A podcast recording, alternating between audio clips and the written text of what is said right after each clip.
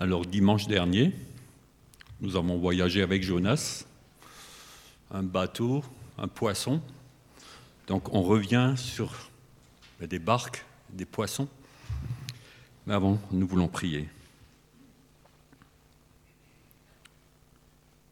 Père, tu traverses nos rangs, tu nous connais chacun. Tu sais avec quoi je suis venu ce matin, chacun individuellement, avec mon ressenti par rapport à l'Église, avec mon ressenti par rapport aux, frères et sœurs. Seigneur, parfois c'est agréable, parfois il y a des tensions, et nous te demandons que ta parole ce matin puisse être agissante, c'est une promesse qu'elle ne revient pas à vide. Et nous voulons être à tes pieds ce matin, Seigneur, pour écouter chacun, non pas pour le voisin, mais chacun pour soi, ce que tu veux nous dire pour nous transformer. Amen. Deux lectures, une dans Luc 5, versets 1 à 11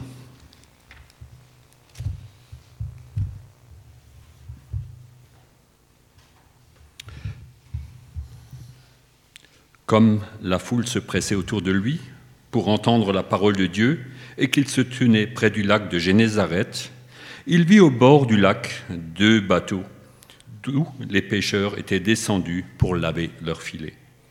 Il monta dans l'un de ces bateaux qui était à Simon et lui demanda de s'éloigner un peu du rivage. Puis il s'assit et du bateau il instruisait la foule.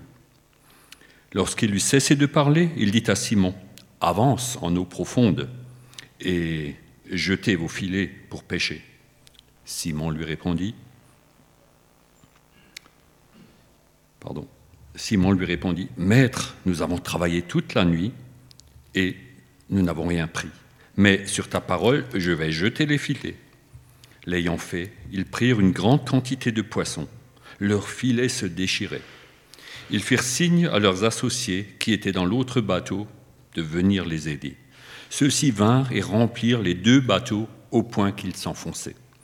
Quand ils virent cela, Simon-Pierre tomba à genoux, aux genoux de Jésus et dit, Seigneur, éloigne-toi de moi, je suis un homme pécheur. Car l'effroi l'avait saisi, lui et tous ceux qui étaient avec lui, à cause de la pêche qu'ils avaient faite. Ils en étaient de même de Jacques, de Jean, fils de Zébédée, les compagnons de Simon, Jésus dit à Simon, N'aie pas peur, désormais, ce sont des êtres humains que tu prendras. Alors ils ramenèrent les bateaux à terre et laissèrent tout et le suivirent. Et une deuxième lecture dans Jean 21.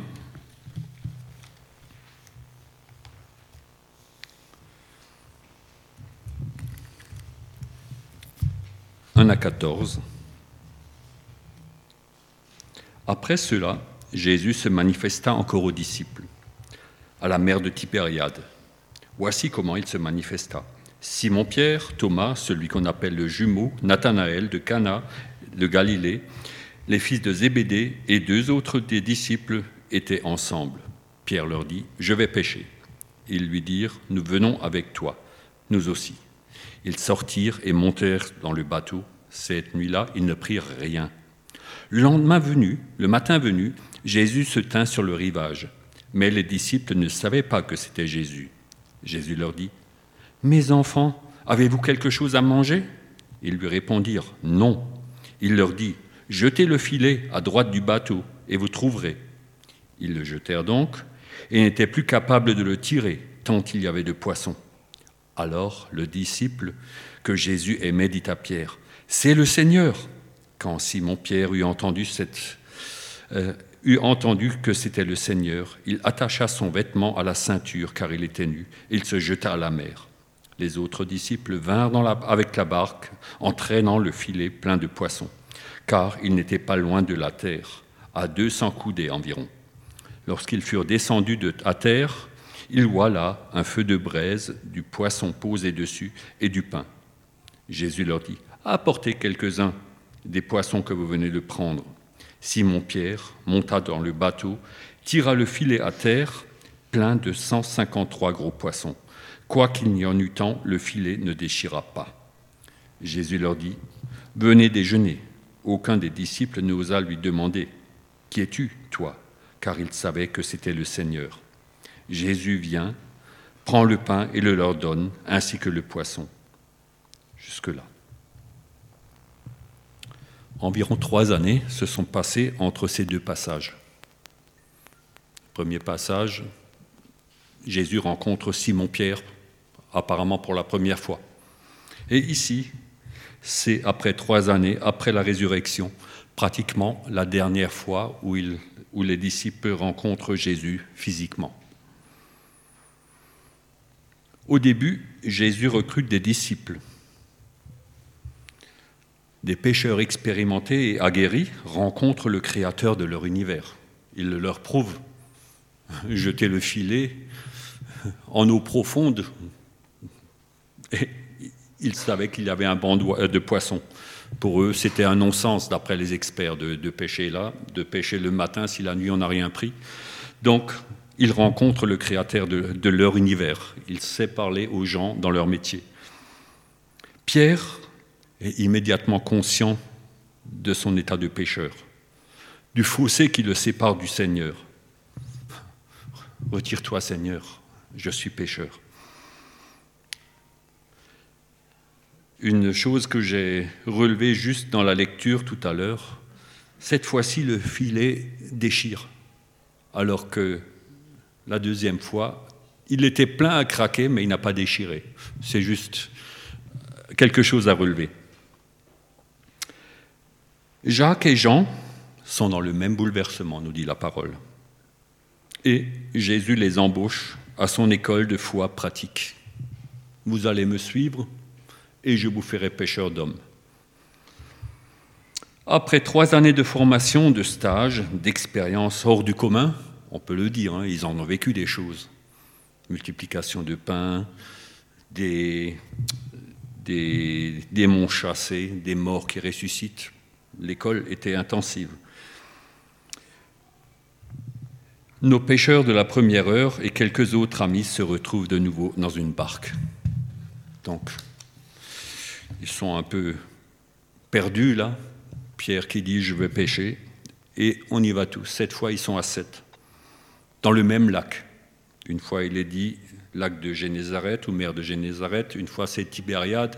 C'est deux bourgades qui sont à quelques kilomètres, euh, moins de 10 kilomètres l'une de l'autre, sur le même lac. Une fois, c'est le lac de Tibériade. Une fois, on dit la mer. Voilà. Mais en tout cas, ils se retrouvent presque au même endroit. La première fois, Jésus est présent dans la barque de Simon-Pierre pour raison de service. Il a loué la barque pour pouvoir annoncer son message. Et puis, il a dit, bon, là, tu peux jeter ton filet. Et cette fois-ci, les pêcheurs sont sortis seuls. Et au matin, Jésus les interpelle à partir du rivage. Donc, dans le contexte, ils sont à peu près à 70 mètres, à moins de 70 mètres du bord. 200 coudées, une coudée de 33 cm à peu près. Hein. Je ne m'expose pas trop, mais entre 60 et 70 mètres du, rivage. Et là, il les interpelle. Alors l'interpellation, mes enfants, avez-vous quelque chose à manger? Drôle de façon d'aborder des hommes de 30, 35 ans. Ils devaient être à peu près du même âge que Jésus. Mes enfants. En allemand, Luther a traduit Kinderlein. Ah, effectivement dans le texte original, c'est petits enfants. Hein, mais ce n'est pas pour les infantiliser qu'il le fait. Alors peut-être c'était encore acceptable dans une société plus paternaliste de l'époque. Essayez toujours aujourd'hui. À l'époque de l'enfant roi, je ne sais pas comment les enfants vont réagir. À partir de l'adolescence, les jeunes adultes, essayez toujours, oh mon, petit enfant, hein, ça risque de coincer. C'est inacceptable, on a sa fierté quand même. Même l'enfant, euh, le fils de, de 30, 40 ans, lui dit mon enfant, c'est inacceptable. Alors, on peut parler de ses enfants, de ses héritiers, là, on est d'accord. Mais aborder, interpellé par mes enfants, mon enfant, ça, on n'aime pas trop. Là, on n'a pas de souci. Donc, pour, actuellement, ce serait presque une humiliation pour l'enfant. Si devant des copains, papa dit mon enfant a un fils de 16-17 ans, ça passe pas trop. Pour nos disciples, trois années à l'école du maître ont permis de construire une relation d'amour et d'autorité. Quand Jésus dit mes enfants, c'est plutôt l'autorité du Seigneur qui parle, et l'amour aussi. Enfant, la filiation, ce n'est pas esclave. Il a dit vous êtes mes amis, mais ici il les appelle ses enfants. Petit à petit, ils ont réalisé que la maturité véritable s'exprimait dans l'humilité, dont on a entendu parler tout à l'heure, et la dépendance du maître. Si on veut être grand devant le Seigneur, c'est en s'abaissant. Quand il leur a appris à prier, c'est notre Père. Ce n'est pas Dieu qui est loin, c'est notre Père. Donc je suis ton enfant. Avec un souci d'enfant vulnérable qui s'adresse au Dieu du ciel. Ton nom soit sanctifié, tu es saint, tu es tout-puissant. Tu as un plan pour moi, si on suit un peu le Notre Père. Un plan qui va se réaliser. Un Père qui pourvoit aux besoins, le pain pour ses enfants, qui seul peut efficacement s'occuper de mon péché, ce Père. Oui, l'auteur du euh, c'est lui l'auteur du pardon, et c'est aussi lui qui peut me pousser et me donner la force de pardonner.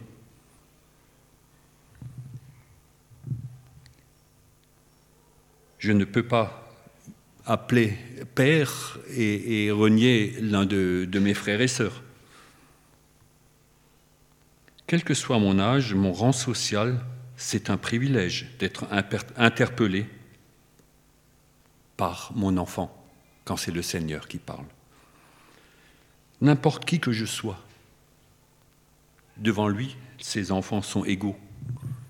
Dans une famille, les grandes fratries, on, connaît, l'un des enfants est plus simple que l'autre, plus simple à gérer, il a même besoin de plus d'amour. Les vrais parents, ils vont essayer d'être équitables. Mais Dieu est équitable, parce que c'est le Père parfait. Pour les disciples, l'école a parfois été rude.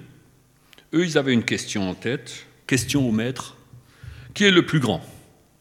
Dans Matthieu 18, les versets 1 à 6. Nous pouvons lire ce passage, Matthieu 18, 1 à 6. Ça, c'est des questions qui, en début de carrière ou d'apprentissage, les travaillaient beaucoup, les disciples. Ils sont à l'école, maître, qui est plus grand? À ce moment même, les disciples vinrent demander Qui donc est le plus grand dans le royaume de cieux? Il appela un enfant, le plaça au milieu d'eux et dit Amen, je vous le dis, si vous ne faites pas demi-tour pour devenir comme les enfants, vous n'entrerez jamais dans le royaume des cieux. C'est pourquoi quiconque se rendra humble comme cet enfant sera le plus grand dans le royaume des cieux. Et quiconque accueille en mon nom un enfant comme celui-ci m'accueille moi-même. Mais si quelqu'un devait causer la chute de l'un de ces petits qui mettent leur foi en moi, il serait avantageux pour lui qu'on lui suspende une meule de moulin au cou et qu'on le noie au fond de la mer. Le Seigneur a ses enfants, il est jaloux de chacun de ses enfants, mais alors il vaudrait mieux ne pas détourner les enfants du Seigneur par une attitude euh, négative de ce maître, de ce, de ce père. Pour devenir, comment devenir un enfant? Faire confiance simplement avec foi, se réfugier dans les bras d'un parent? Vous connaissez cela, les enfants quand ils sont petits, au moindre danger, ils courent vers papa ou maman, le premier, le plus proche, et on se jette dans ses bras. Quand on a un chagrin, on court chez papa, maman. Faire confiance avec foi oser obéir sans crainte. Quand papa dit quelque chose, quand notre Père céleste dit quelque chose, nous n'avons pas besoin de calculer que, va, que va-t-il se passer par rapport au monde, que va-t-il se passer par rapport aux autres. Nous pouvons obéir sans crainte, confiance. Pensez aux enfants, les tout petits, entre 10 mois et 15 mois quand ils apprennent à marcher. À un moment, on leur dit, là, tu peux lâcher la main, tu peux lâcher le doigt. Et tout à coup, l'équilibre est là. C'est l'apprentissage. Apprenez, on a appris à, faire du vélo à, la petite fille, à Emma, récemment. Suffisait de lui dire, écoute, tu regardes au loin. Ne regarde pas juste devant toi. Et c'est parti, elle a eu confiance. Et c'est comme ça l'apprentissage avec le Seigneur. Ces directives sont celles d'un père. Et un enfant a le droit d'être curieux, de découvrir des choses, pour apprendre, oser demander. Ah, parfois les enfants sont embêtants. Ils posent trop de questions. Notre Père est beaucoup plus patient, notre Père céleste. Il aime nos questions. Et pourquoi cela et pourquoi ceci? Pourquoi ces injustices? Il aime nos questions. Nous n'avons pas toujours toutes les réponses, mais il ne va pas nous châtier parce que nous avons des questions qui, pour des adultes, sont parfois déplacées. et un enfant sait que quelqu'un d'autre assure mon lendemain. Il peut s'endormir le soir avec un, chagrin, un petit enfant, et le lendemain, ben, il se réveille, et il peut dormir parce qu'il sait que quelqu'un d'autre veille. Alors, dans notre monde où l'enfant est scolarisé très très tôt, il y a une tribu déjà autour qui, quand il y en a un qui veut sortir du lot, on essaie déjà de le, de le rabaisser un peu l'enfant trop curieux, on lui demande de ne pas se mettre trop en, valeur. Les, petits amis essayent déjà de le, de le garder un peu dans le rang, alors que la découverte, c'est important. Alors, le verset 6 de ce passage que j'ai rajouté, dans la cause des chutes, c'est quand même un panneau danger. Ne pas décevoir un enfant en cassant sa confiance. Et dans notre société, que de drames d'enfants qui, dont on a cassé la confiance. Dans les pays de l'Est, ça va jusqu'à, ou dans les pays de l'Orient, ça va jusqu'à l'exploitation sexuelle des petits. Mais chez nous aussi, que d'enfants ont été déçus, on leur a cassé la confiance et après, ils traînent ça longtemps, longtemps. Et seul le Père céleste peut vraiment les guérir. Jésus est très sévère envers ceux qui sont cause de chute pour l'un de ses enfants.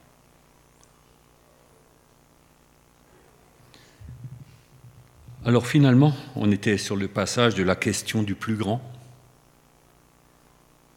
Elle ne se pose pas à nous, hein, cette question, qui est le plus grand? Ce n'est pas à nous, on peut poser la question, mais la réponse, elle appartient au Seigneur.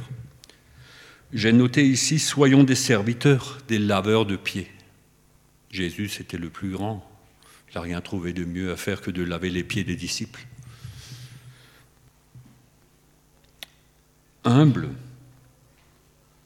Nous devons être des laveurs de pieds humbles. Le Maître est juste et digne de confiance. Dans son jugement, dans son évaluation, on n'a pas besoin de se mettre en avant et dire T'as vu ce que j'ai fait là? Lui, il sait. Il saura nous attribuer nos places respectives. Vous vous souvenez des fils de Zébédée quand ils sont venus, ou la mère est venue?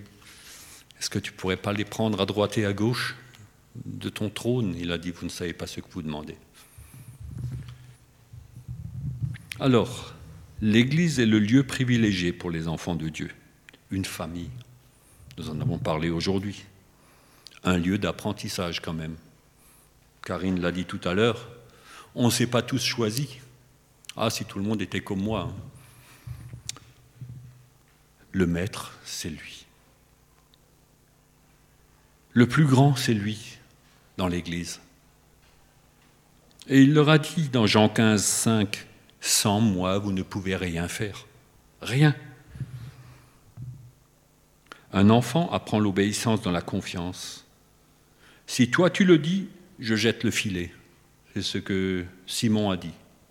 Déjà une première fois, puis une deuxième fois. Si toi tu me le dis, c'est contre mon bon sens, c'est contre ce que j'ai appris dans le métier, mais si toi Seigneur tu le dis, si toi Père tu le dis, je jette le filet. Il ne s'agit pas de faire des choses extra, extravagantes sans, sans réflexion, mais si l'Esprit du Seigneur nous dit quelque chose, on peut y aller, même si ce n'est pas dans les critères du monde. Et puis, un autre, il faut qu'il croisse et que moi je diminue. Alors, le plus grand par rapport à ça, ça c'est de Jean-Baptiste, dans Jean 3, 30. Il faut que Jésus croisse alors qu'il c'était le plus grand des prophètes et que moi je diminue. Pas question d'être le premier en classe. Alors dans notre quotidien, seul à seul avec notre Père, il est normal que nous consultions notre Père pour les choix, les décisions. Il est normal que nous lui soumettions nos projets, nos besoins, nos peurs, nos doutes. Il est normal que nous le laissions, nous laissions reprendre, éduquer, commander. Fais ceci. Pour cela, il faut lui consacrer du temps. Seul avec lui, quel privilège, un tête-à-tête avec le Père. Il a des bénédictions sans limite, prêtes à être déversées sur chacun de nous. Il en a tellement que nous n'aurons pas à jalouser notre voisin. Nous nous émancipons. Parfois, ne nous émancipons pas en disant je suis là, je suis adulte maintenant, je sais. Donc, ce domaine, je gère. Mathieu en a parlé récemment. C'est un mensonge de l'ennemi. Nous dépendons toujours de quelqu'un. Le Seigneur voudrait de notre temps pour le rencontrer. Nous, nous le laissons souvent, nous laissons souvent voler ce temps par des futilités addictives dont nous avons entendu parler la semaine dernière, qui nous prive de la liberté prévue pour les enfants de Dieu.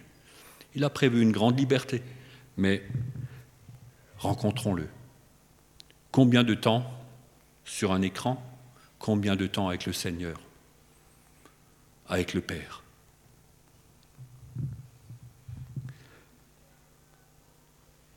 Trop souvent, nous nous comportons en enfants gâtés. Il faut dire que nous sommes parmi une bonne dizaine de pays où nous sommes gâtés par rapport au reste du monde. Mais nous gaspillons notre héritage. Chacun de nous, quel qu'il soit, est appelé à œuvrer pour le service, pour, le pour la moisson, la pêche du Maître. Qu'est-ce que, qu'a dit Jésus? Bon et fidèle serviteur, entre dans la joie de ton Maître. Et je voudrais conclure par Romains 8, 14 à 17.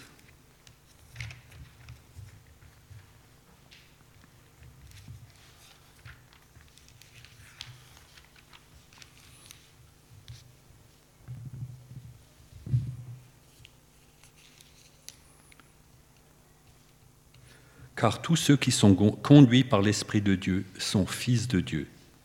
En effet, vous avez reçu vous n'avez pas reçu un esprit d'esclavage qui ramène à la crainte, mais vous avez reçu un esprit d'adoption filiale par lequel nous crions Abba, Père. L'Esprit lui-même rend témoignage à notre esprit que nous sommes enfants de Dieu.